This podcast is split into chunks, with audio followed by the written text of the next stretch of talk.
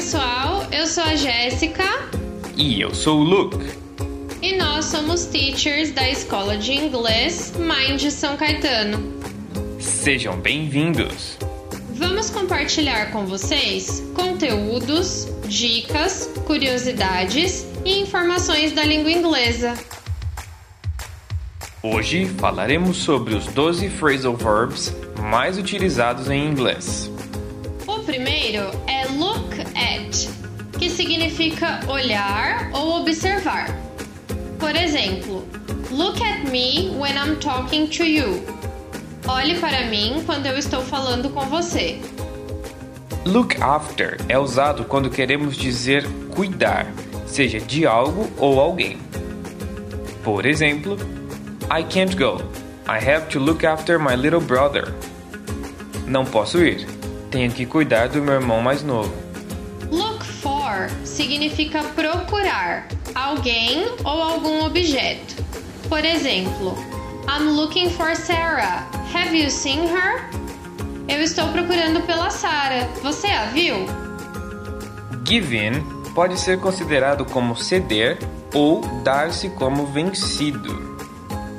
Por exemplo, My daughter insisted on buying a dog for about an hour. Then I had to give in. Minha filha insistiu em comprar um cachorro por uma hora. Então tive que ceder.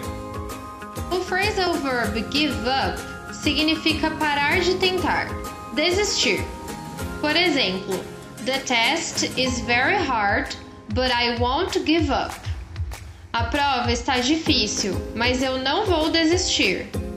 Giveaway é usado quando falamos de doar ou dar.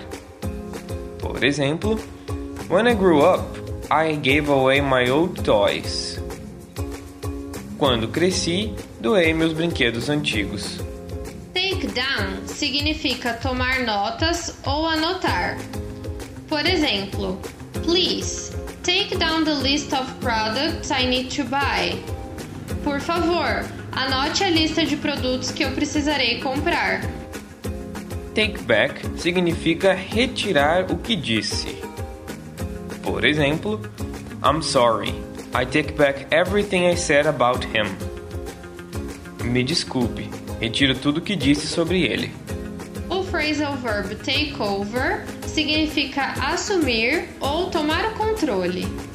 Por exemplo, when her father died, she took over the family business. Quando o pai dela morreu, ela assumiu os negócios da família.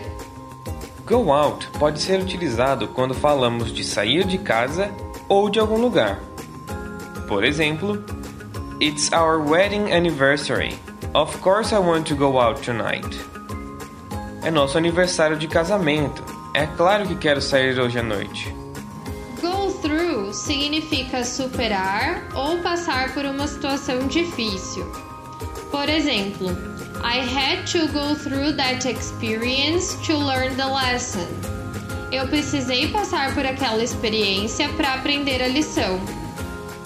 Para finalizar, go on é utilizado quando dizemos para alguém continuar. Por exemplo, Don't stop reading. Please, go on. Não pare de ler. Por favor, continue. E esses foram os exemplos de hoje. E se você gostou, adicione a sua playlist e siga MindsSCS no Instagram para mais dicas. Um beijo e até a próxima! Bye bye!